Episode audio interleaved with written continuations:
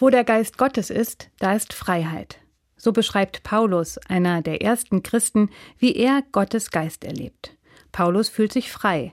Und auch ich bin froh, dass ich frei leben kann, meine eigenen Entscheidungen treffe und mich nicht verbiegen muss. Für mich hat das viel mit Gottes Geist zu tun. Aber heißt das auch, wo Menschen nicht frei leben können, da ist Gottes Geist nicht? Das glaube ich nicht. Was soll dann aus all den Unterdrückten dieser Welt werden?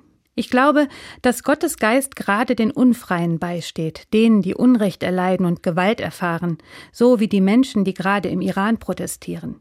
Sie leben unter einer Regierung, die sie unterdrückt, und jetzt erkämpfen sie sich die Freiheit, laut auszusprechen, wer sie eigentlich sind und was sie selbst wollen, trotz der Gefahr. Sie lassen sich nicht länger verbiegen.